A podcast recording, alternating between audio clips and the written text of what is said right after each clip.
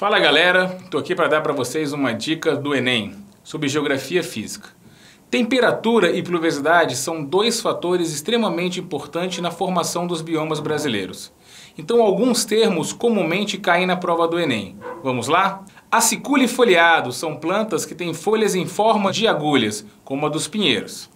Latifoliadas são aquelas plantas que têm folhas grandes e largas, das florestas equatoriais, como a Amazônia, por exemplo.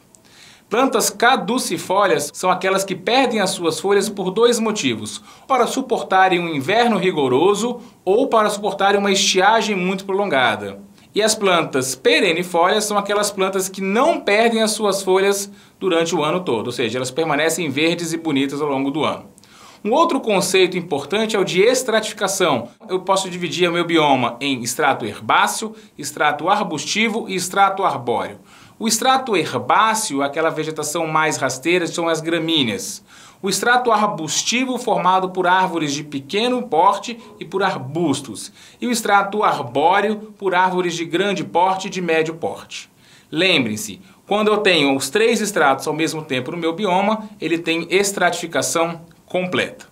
E quanto à umidade, eu classifico a vegetação em higrófito, xerófito, tropófito, mesófito, principalmente.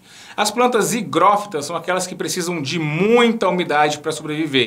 São as florestas equatoriais. As plantas xerófitas são aquelas adaptadas a um clima extremamente seco, com baixa umidade, como nos desertos, por exemplo.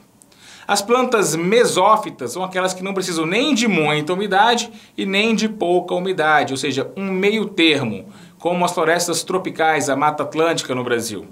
E por último, as tropófitas, que são adaptadas à sazonalidade climática, ou seja, a estação úmida e uma estação seca, como no clima tropical.